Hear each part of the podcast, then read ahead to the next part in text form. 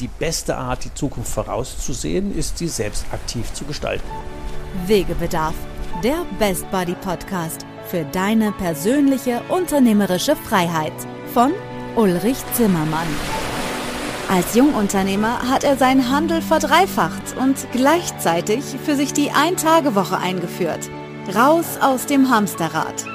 Zur persönlichen Freiheit eines Unternehmers gehört, sein Leben so zu gestalten und sein Unternehmen, wie man es selber gerne hätte. Seit dem erfolgreichen Verkauf seines Unternehmens ist Ulrich Zimmermann seit 20 Jahren Wegbegleiter für Entscheider in kleinen und mittelständischen Unternehmen. In diesem Podcast wird er, wenn du willst, auch zu deinem Best Buddy auf deinem Weg zur persönlichen unternehmerischen Freiheit. Was passiert eigentlich mit deinem Vermögen und deiner persönlichen unternehmerischen Freiheit, wenn irgendwas passiert? Was müsste denn dann geregelt sein, damit deine persönliche unternehmerische Freiheit erhalten bleibt? All das sind Themen, die ich heute mit einer Expertin, mit Martina Specht besprechen werde. Wir sind beide im Expertenteam auch bei Alex Fischer in Düsseldorf und haben da mit ganz vielen Unternehmern immer zu tun. Und deswegen wollen wir euch ein wenig an diesem Know-how teilen teilhaben lassen und uns darüber heute austauschen. Was müsste denn geregelt sein, wenn irgendwas eben nicht mehr geregelt ist? Also erstmal herzlich willkommen, Martina Specht, heute hier im Wegebedarf Podcast. Ja, ein schönes guten Tag aus dem nicht sonnigen Rheinland-Pfalz. genau, heute regnet es. Aus Obermoschel. Genau, aus die kleinste Stadt der Pfalz. Genau, aus Obermoschel. Genau, die kleinste Stadt der Pfalz. Also zumindest Obermoschel ist für die Leute, die das nicht wissen, irgendwie, wenn man die Nahe hochfährt, oder? Dann kommt ja. man irgendwie so nach Obermoschel, genau, irgendwie von Bad Kreuznach ein Stück weit weiter. Und wenn dann die ganz vielen Bäume kommen, dann kommt man nach Obermoschel. Genau. so, so ungefähr. Genau, aber jetzt mal mal mitten in die in die in die ähm, in die Szenerie gesprungen. Es gibt ja viele Menschen, die sich mühsamst Vermögen aufgebaut haben, 30, 40, 50 Jahre dafür rund um die Uhr geackert haben. Wie bist du denn drauf gekommen, dich mit dieser Thematik zu beschäftigen? Ähm, also letztendlich bin ich in, in Praxis, äh, aus der Praxis heraus in so einen Film geschossen worden. Ich bin seit 30 Jahren ungefähr unterwegs im Thema äh, ja, Versicherung, so habe ich ursprünglich angefangen okay. mit einem Versicherungsbüro und hatte einen Kunden, äh, der mit 46 Jahren einen Hirnton erlitt. Mhm. Und sein Betrieb sollte gerettet werden für das damals zwölfjährige Kind. Oh, das ist ja eine spezielle Nummer. Okay, genau. Mhm. So war ich eben von jetzt auf gleich in so einen Film geschossen, habe damals mhm. eben als Finanzdienstleister äh, unterstützt, so gut ich halt eben konnte mit den damaligen Mitteln und da ist bei mir ganz klar die Entscheidung gefallen, ähm, die Leute müssen vorsorgen. Es nutzt nicht nur, die Leute zu versichern, sondern die Frauen, also in dem Moment war es ja Mann, Frau, äh, Mann war der Inhaber des Betriebes, äh, die Frau braucht Vollmachten, sie braucht Zugänge, sie muss wissen, was sind die wichtigen Stellschrauben im Unternehmen, denn von jetzt auf gleich sollte sie Entscheidungen treffen, äh, und um, ums ganze Vermögen, weil die ganze Arbeitskraft, die die beiden ja investiert haben in das Unternehmen und ähm, auch das Vermögen, das Private, es war ja alles im Unternehmen gebunden und sie musste von jetzt auf gleich entscheiden. Ohne jegliche ja, Anleitung, auf was muss sie achten? Was ist und wichtig? Und ohne Begleitung. Also ich meine, da sind wir jetzt mitten in einem guten Fall, weil wir haben auch noch mit dem Zwölfjährigen ein minderjähriges Kind und möglicherweise genau. ähm, über die Erbschaft noch das Vormundschaftsgericht drin. Ähm, genau. Das wird echt lustig. Ähm, wie ist es denn ausgegangen mit dem Fall? Ja, den Betrieb gibt's heute noch. Also es ist, ist wirklich, es ist wirklich gelungen mit vereinten Kräften. Ich ähm, habe damals, es war ein, ein, ein gleicher Betrieb, wie meine Eltern hatten. Dadurch war ich natürlich gut aufgestellt, weil ich schon so ein bisschen wusste, ähm, wo sind so die Achilles Achillesfersen in dem Betrieb oder in so einer Betriebsart? Äh, wo sind die Achillesfersen und wo finde ich Ansprechpartner? Und äh, es war dann wirklich ein Kollektiv, das die Familie unterstützt hat. Äh, das waren auch Meisterkollegen des Mannes, äh, die dann auch ganz spontan sich erklärt, also bereit erklärt haben, mit zu unterstützen, äh, so damit man die Dame an die Hand, also die Ehefrau, die Witwe an die Hand nehmen konnte, denn der Mann ist dann auch noch verstorben, also er hat es dann auch nicht mehr überlebt. Ähm, und man konnte die Dame dann an die Hand nehmen, also die Ehefrau, und man hat sie begleitet, ja, bei den äh, verschiedensten Facetten. Und dadurch, dass wir das halt eben mit mehreren Leuten gemacht haben, konnten wir das auch ganz gut stemmen und den Betrieb gibt's heute noch. Also heute hat der Sohn äh, für den Betrieb und ähm, insofern ist es also alles gelungen. Aber das war damals wirklich ein Live-Beispiel, wo, wo ich gesagt habe, okay, gut, jetzt musst du ins Handeln kommen. Jetzt musst du gucken, dass du die deine Kunden zumindestens aufklärst. Also damals habe ich wirklich noch mit der Brille des Versicherungsmaklers äh, gesehen, ja, ja. Äh, wo ich gedacht habe, ey Mensch, wie viele Betriebe habe ich denn? Haben die denn da Sachen geregelt? Haben die die zahlen jeden Monat Beitrag für Berufsunfähigkeit, die zahlen Beitrag für Unfallversicherungen, für Lebensversicherungen. Aber wissen die Frauen überhaupt, ähm, was sie mit dem Geld machen, wie sie drankommen, haben die Vollmachten, ja? zeitgleich kam damals eine Sendung bei, ähm, also das war so ziemlich zeitgleich, mhm. bei, äh, bei 37 Grad. Äh, das war so ein Beispiel, was das dann nochmal bestärkt hat bei mir, äh, in meinem eigenen inneren Antrieb bestärkt hat. Es war ein, äh, in diesem Beispiel war es ein Angestellter der öffentlichen Müllabfuhr, der beim ähm, beim Abladen, also bei, bei der Anhängen einer Mülltonne und beim Abladen von dem Fahrzeug erfasst wurde mhm. und schwerst behindert wurde aufgrund des Vorgangs, also dass er eben unter den LKW kam. Mhm. Ähm, die Frau hat dann ihre Arbeit ähm, gekündigt, um ihren Mann zu Hause zu pflegen. Die hatten zwei Töchter, eine war schon volljährig, eine war noch minderjährig. Und ähm, als die zweite Tochter dann eben den Führerschein gemacht hat, wollte die Dame für die zweite Tochter gerne auch 1500 Euro abheben für den Führerschein von der Leistung der Unfallversicherung, denn die hatte tatsächlich gezahlt. Und die Betreuerin, also die, ähm, der Gesetzgeber hatte einen staatlichen Betreuer drüber gestülpt, weil wirtschaftliche Verflechtung, Ehefrau ist Erbe des Mannes. Ja, klar. Und die Unfallversicherung durfte eben nur das Geld, äh, das die Unfallversicherung ausgeschüttet hatte, durfte eben nur für die Versorgung des Mannes ausgegeben werden. Das heißt für Pembers, für Nahrung, für eventuell auch unterstützende Betreuung, aber nicht für den Führerschein der Tochter. Ja klar, ist ja logisch. Genau. Und die Eigentlich. Frau, ja, ja, juristisch ist es korrekt, aber moralisch ähm, ethisch-moralisch ist es halt eben wirklich so die Frage, ist das, ähm, wie kann das eine Familie aushalten? Denn die Frau hatte ja auch eben ihren Job gekündigt, das heißt, sie hatte selbst keine Einnahmen mehr. Sie musste wirklich von dieser Invaliditätsrente des Mannes leben ähm, und hatte natürlich eben die Leistung der Unfallversicherung, diese aber nur ausgeben durfte für den Mann ihren eigenen Lebensunterhalt, ähm, den musste sie wirklich aus der, aus der hinterbliebenen, nicht aus der hinterbliebenen, ist falsch, aus der Erwerbsunfähigkeitsrente des Mannes bestreiten.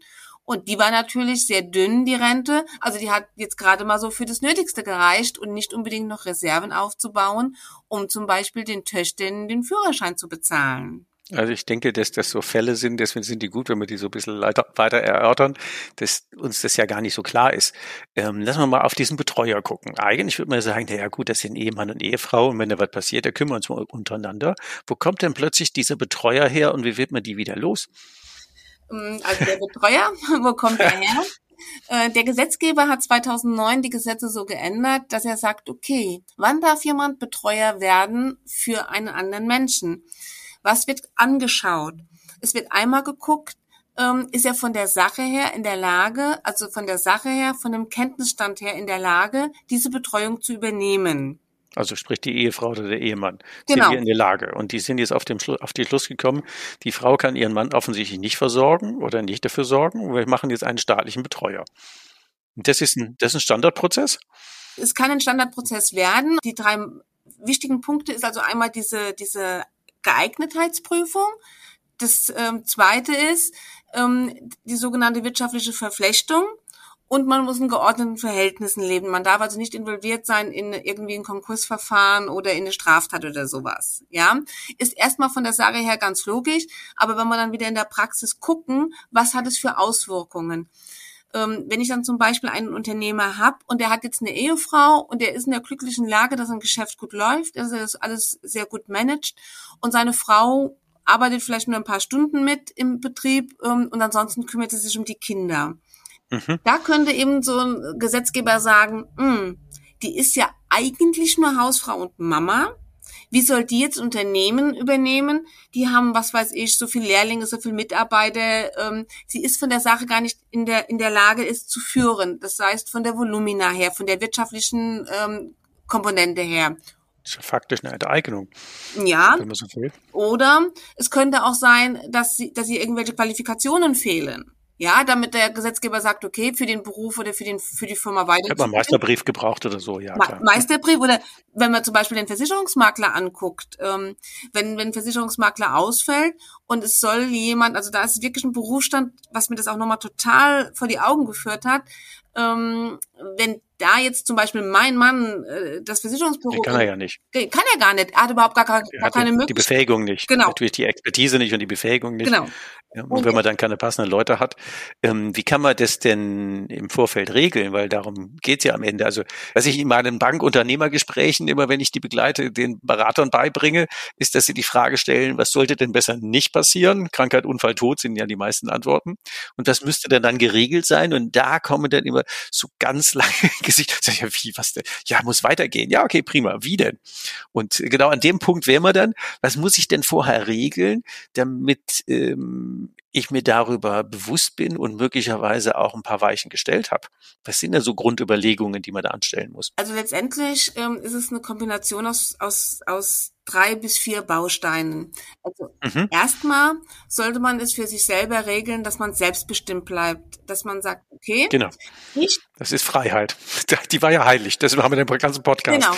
genau. Ähm, dass man sagt, okay, ich mit meinem gesunden Menschenverstand und im Vollbesitz meiner geistigen Kräfte erkläre heute, wer mich vertritt, wenn ich selbst nicht mehr kommunizieren kann. Das könnte ja auch passieren. Also man muss nicht immer gleich vom Tod sprechen, sondern man äh, es, es kann ja Koma ist ja schlimmer. Genau, es kann ja auch manchmal ähm, eben ein Ausfallen auf Zeit sein. Ja, also das wäre eine Möglichkeit. Also das sollte man betrachten. Welche Lösungen brauche ich, wenn ich zum Beispiel jetzt, ich gehe zu einer kleinen Gallen-OP, also das hatte ich alles schon live in der Kundschaft.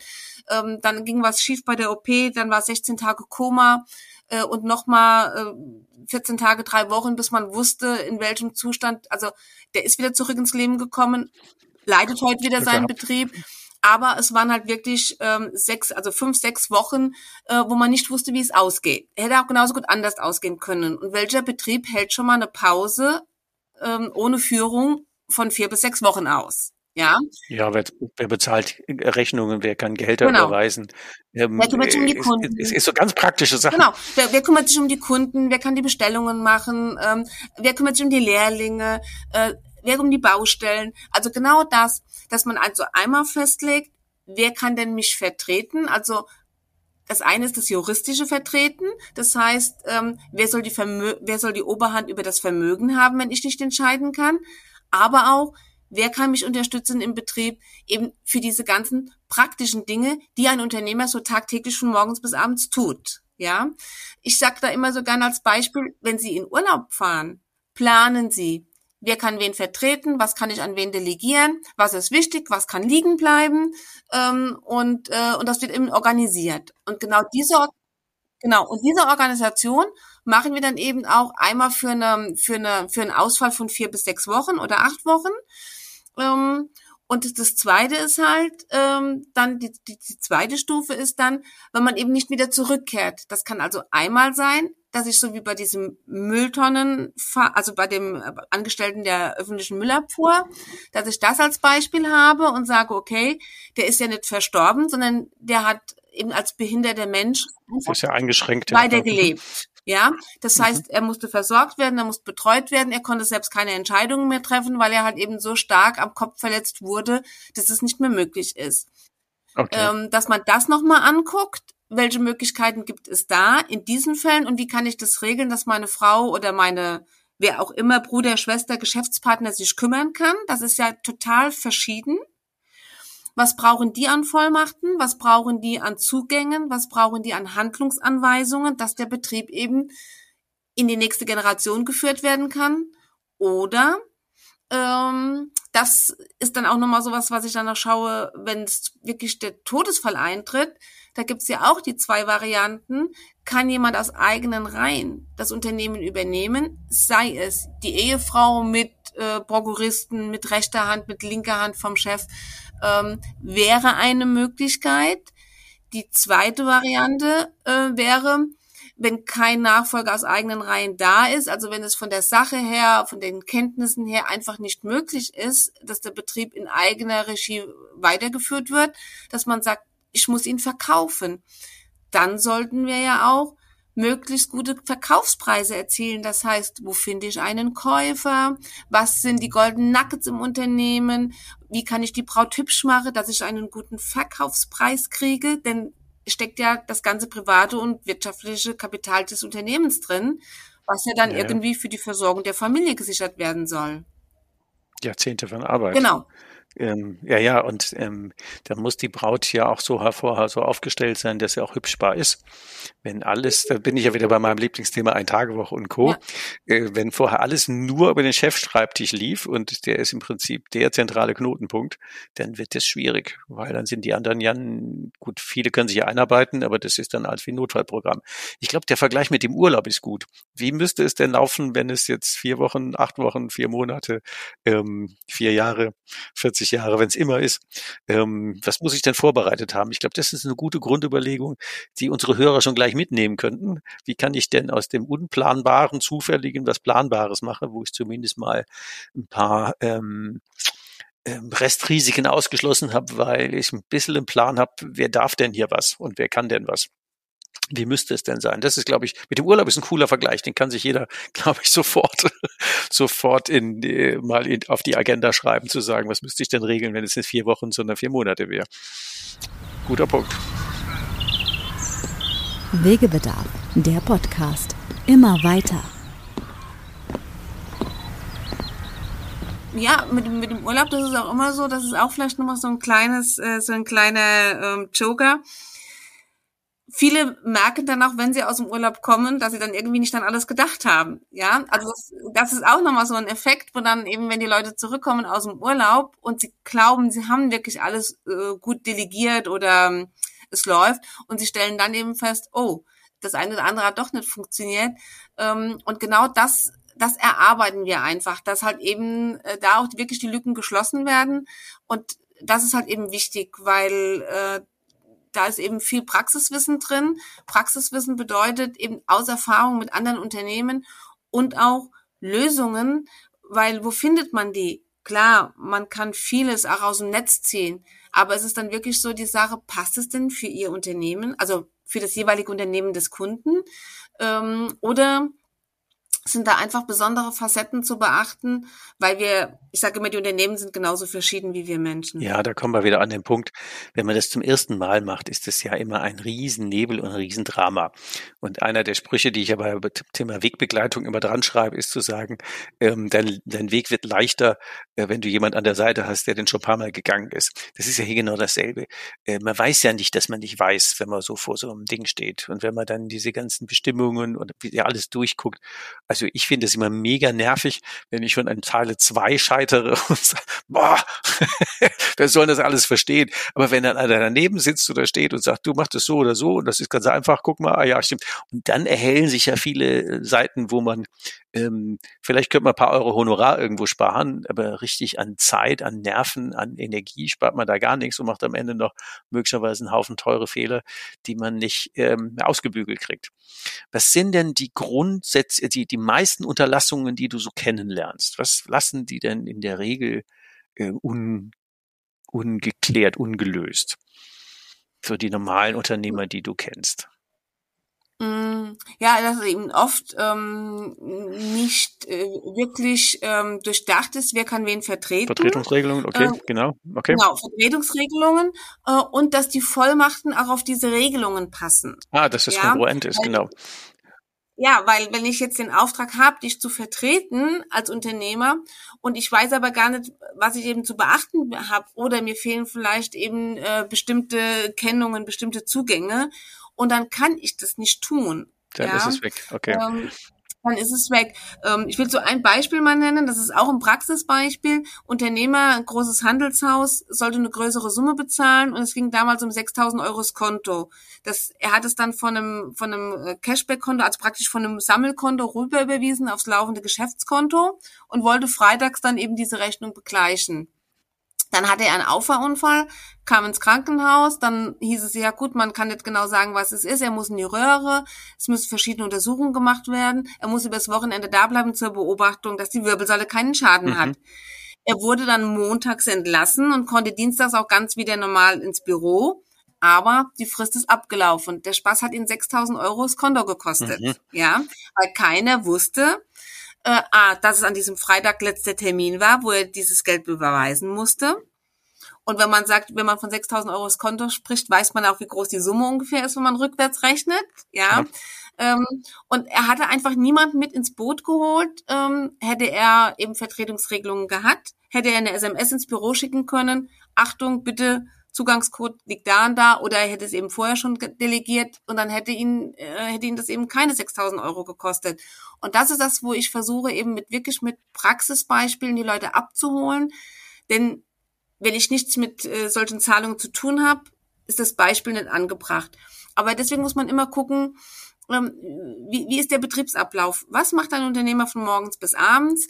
Ähm, und was sind Dinge, die man leicht delegieren kann, dass man da auch eine Trennung reinbringt und was sind eben so diese, ähm, diese Besonderheiten und die die wirklichen Betrieb auch existenzgefährden belasten können. Dass man das auch rausfiltert, ja, weil ähm, das wird auch oft falsch gemacht, dass dann zwar bestimmte Sachen gemacht werden, aber es werden dann eben genau diese knackigen Sachen, äh, die wirklich große Auswirkungen haben, die werden nicht angegangen, weil, den, weil oft eben so die Ideen fehlen. Wie kann ich es lösen? Mhm. Und man schiebt so von Tag zu Tag. Die einfachen Sachen sind sogar oft geregelt bei den Leuten oder da gehen die Leute leichter dran, es zu regeln. Und die knackigen Sachen, also die, die, wo es ein bisschen kompliziert wird oder wo sie nicht so richtig wissen, wo sie dann sagen, ach Mensch, das ist meine Frau, wie soll die das entscheiden? Dass man da eben Hilfestellung gibt, wie kann man Lösungen erarbeiten, die halt auch tragbar sind. Weil es nutzt nichts, wenn ich ja, eine ja, Brücke habe und drüber gehen will und sie stürzt ein, dann, dann habe ich nichts gewonnen. Mhm. Das ist so ein bisschen der Pferdefuß an dem Ganzen. Warum verdrängen Unternehmer das so gerne? Es ist halt ein sich auseinandersetzen mit dem eigenen Verfall. Mhm. Und ähm, da tun sich einfach Leute wirklich schwer, wobei ich das Beispiel immer gerne benutze, unsere Erde ist wie ein Tisch und alle, die wir hier auf diese Erde kommen, also die wir irgendwann mal auf diesen Tisch kommen zum Tanzen, werden den Tisch irgendwann verlassen. Manche gehen den kurzen Weg, manche gehen den langen Weg, manche gehen diagonal und es gibt sogar welche, die laufen zickzack, ja, um wirklich jede Strecke auszukosten. Und wir wissen aber nicht, zu welcher, also was uns selbst ereilt, wissen wir einfach nicht. Was wir wissen ist, irgendwann werden wir den Tisch verlassen. Und deswegen sage ich, diese Vorbereitung für die Zukunft, deswegen ist auch mein Slogan so gut vorbereitet für die Zukunft, weil irgendwann werden wir alle gehen. Und es ist äh, deutlich einfacher, wenn man die Dinge geregelt hat. Und dann merkt man auch, das ist so die Erfahrung, die ich einfach weitergeben kann, dass fast alle Kunden bestätigen mir das wirklich zu 100 Prozent, ähm, dass sie total erleichtert sind, dass es endlich gemacht ist, weil, weil das im Unterbewusstsein schon bewusst ist ähm, dass man diese Dinge braucht. Aber es ist halt so ein ungeliebtes Thema, ja, wie für manche das Thema Steuererklärung, was immer gern geschoben wird bis zum letzten Drücker. Da kommt als Finanzamt und sagt irgendwann, hey Freund, in drei Tagen ist die Frist zu Ende oder es kostet Strafe. Ähm, sowas gibt es natürlich ja, bei Unternehmen.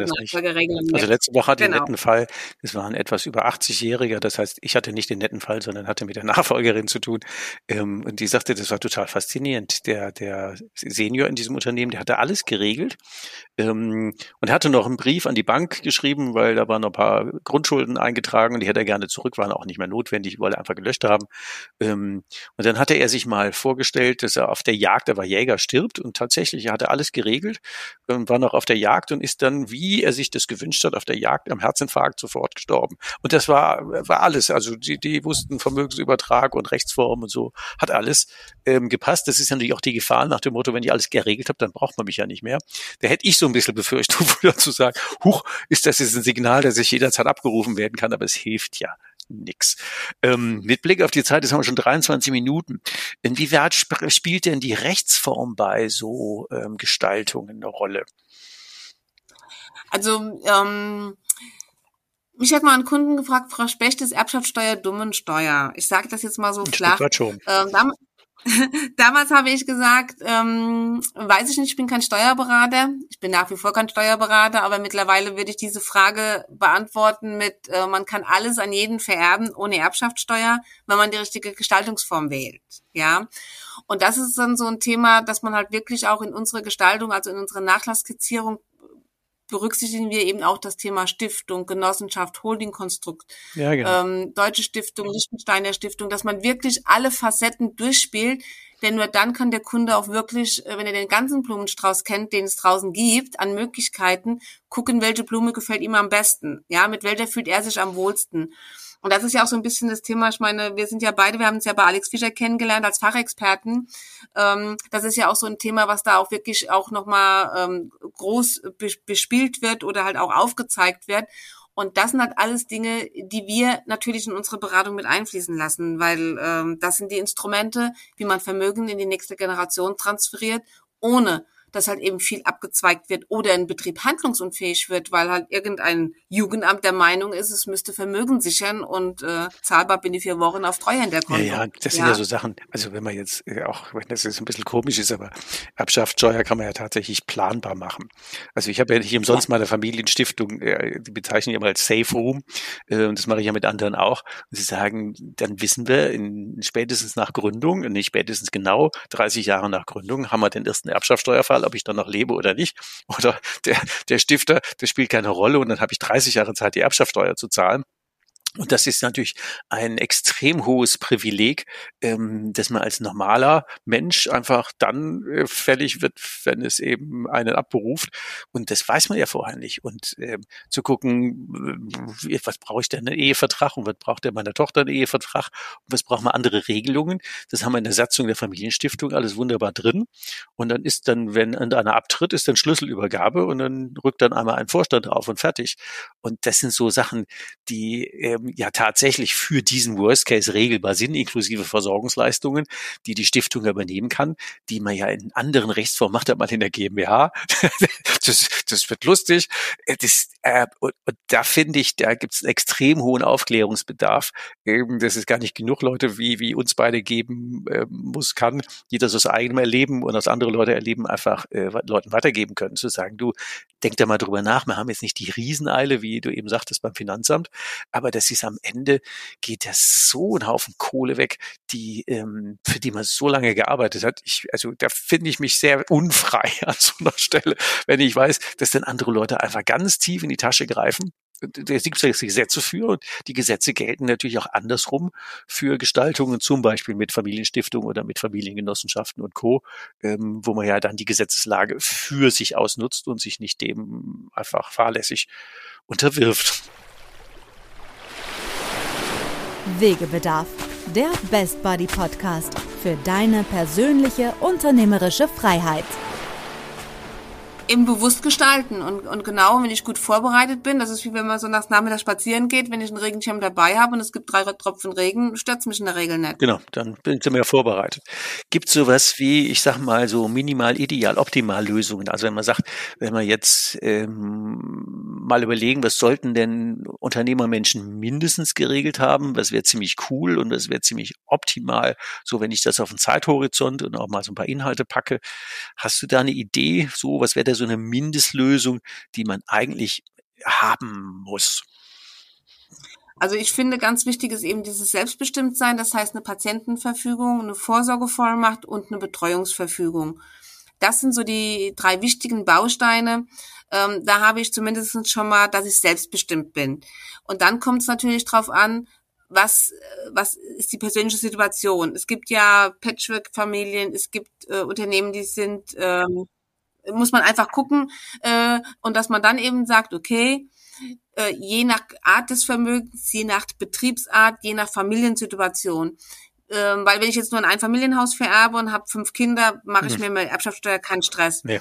Wenn ich aber ähm, ein Unternehmen habe, was vielleicht eine Million wert ist und ich habe nur ein Kind, zack, kratze schon die Freigrenzen. Und da muss ich einfach gucken, dass man so zumindestens mal eine Struktur macht, wo möchte ich was hin und vielleicht auch das wirklich zum Ausdruck bringt. Das ist auch noch etwas, was ich vielleicht als persönliche Komponente mitgeben äh, möchte. Wenn man sich unklar ist als Eltern, wenn man da eben selbstbestimmt sagt, okay, aus dem und dem Grund möchte ich gerne den Nachlass so und so gestalten, das können die Kinder auch viel leichter nehmen, als wenn nichts geregelt ist. Das ist so eine persönliche Sache, äh, wo mir immer sehr am Herzen liegt, wo ich sage, Leute, macht was, denn wenn Papa und Mama was entscheiden, dann können es die Kinder in der Regel ganz gut nehmen. Es ist immer viel, viel leichter, auch für den Familienfrieden, als wie wenn man sagt, okay, ähm, man lässt es einfach und die Kinder müssen dann gucken, einmal haben sie die emotionale, mhm. die emotionale Belastung, dass halt eben äh, die, ein Elternteil gegangen ist und dann müssen sie sich noch um diese Dinge kümmern und das ist eine Doppelbelastung. Und das kann man eben den, den Familien ersparen, indem man eben im Vorfeld so eine Skizzierung des Nachlasses macht. Wie das genau ausschaut und in welchem Umfang, kommt natürlich ganz, ganz stark auf die Familie an und auf die Vermögenssituation. Das wäre quasi ja. schon die Ideallösung, dass man das geregelt hat. Und was ja. wäre die, was wäre die Optimallösung? Ähm, also wie gesagt, das wäre wär so, wäre so, das, da, da läuft halt, das ist so der Hafen des Optimalen, aber starten auf jeden Fall mit einer Patientenverfügung, einer Sorgerechtsverfügung und einer, äh, eben einer Vorsorgevollmacht.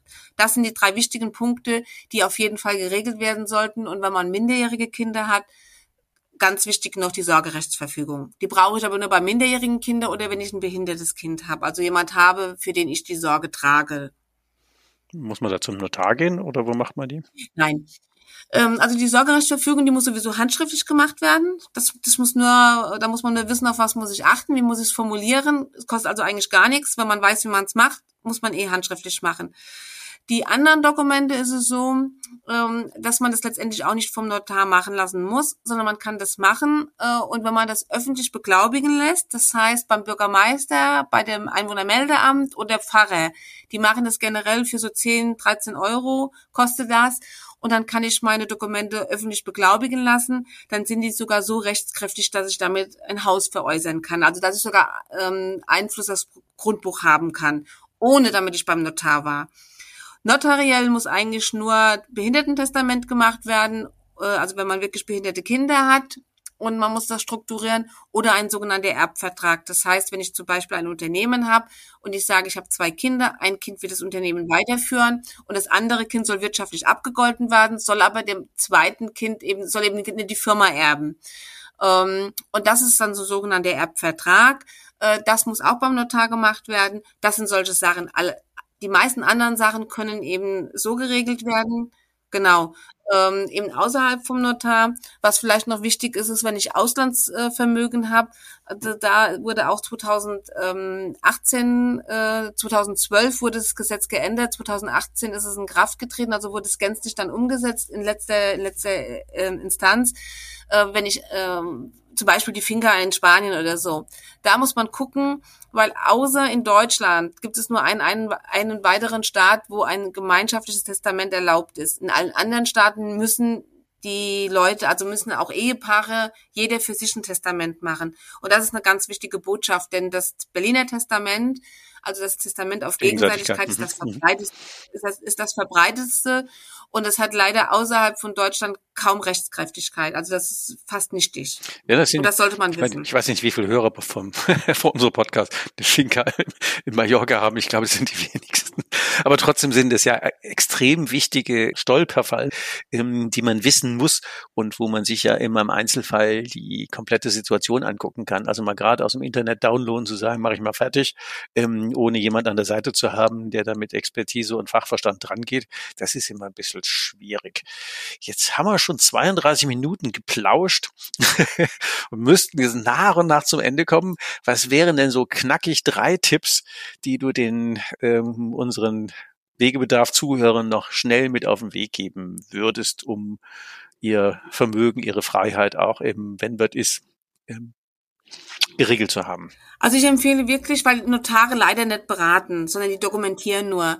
Ähm, sucht euch einfach Hilfe, ähm, also wirklich, dass man guckt, Sorgerechtsverfügung, Vorsorgedokumente, dass man das macht. Das kriegt man auch für schmales Geld. Und dann eben diese Nachlassskizzierung für die Unternehmer und die Vertretungspläne, dass ihr da wirklich euch Praxiswissen holt, ähm, um einfach äh, die Dinge zu gestalten, damit die, damit es halt einfach funktioniert und ihr halt eben euer Vermögen und eure Werte einfach wirklich schützt vom Zugriff von Dritten, sei es Jugendamt, sei es Erbschaftssteuer, sei es irgendjemand, der der Meinung ist, ähm, er müsste ähm, euren Angehörigen da in die Suppe spucken.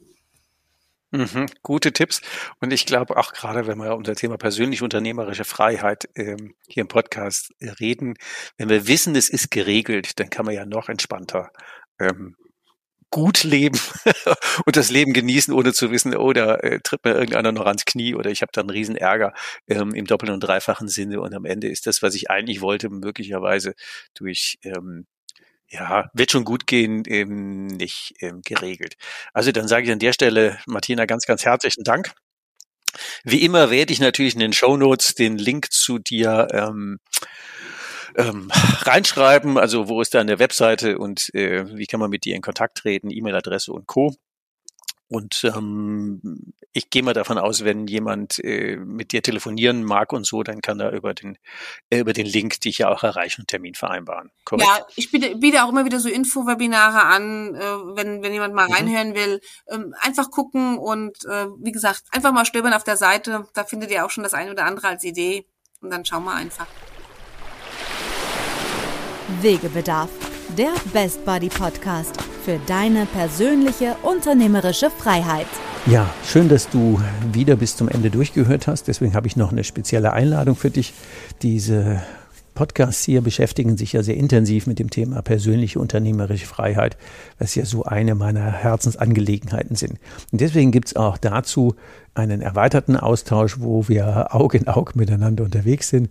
Ich nenne die Hike and Strike also Hike wie loslaufen und Strike äh, schneller und besser ankommen, wo wir mit maximal zehn Unternehmern in einer Gruppe ein Jahr lang gemeinsam unterwegs sind, drei und vier und drei Tage auf Wandercoaching-Touren, zwischendurch im Online-Coaching, zwischendurch auch im Live-Coaching bei dir vor Ort, wo wir ein intensives Jahr zusammen haben werden, wo jeder für sich an seinen Herausforderungen arbeitet. Ob es nun der Weg in die Ein-Tage-Woche ist oder der Weg in die irgendwann mal geplante Übergabe oder der Weg vom Juniorchef zum richtigen Chef oder der Weg in neue Ertrags- und Geschäftsfelder.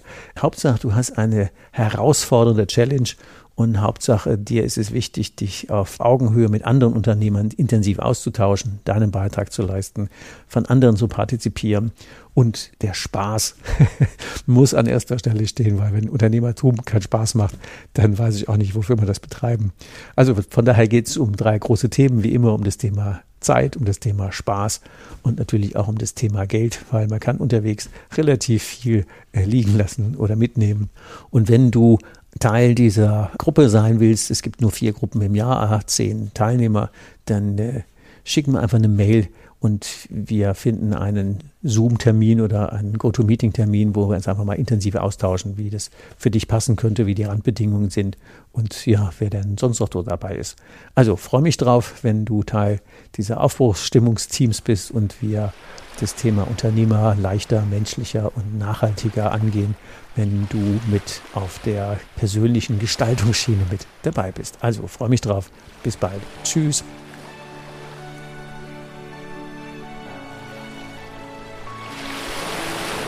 Hast du noch immer Wegebedarf? Keine Sorge. Auch in der nächsten Folge begleitet dich dein Best Buddy Ulrich Zimmermann wieder auf dem Weg in deine persönliche unternehmerische Freiheit. Geh mal auf meine Webseite www.hikeandstrike.com. Bis zur nächsten Folge. Macht's gut. Bis bald. Ciao. Wegebedarf. Der Best Buddy Podcast für deine persönliche unternehmerische Freiheit.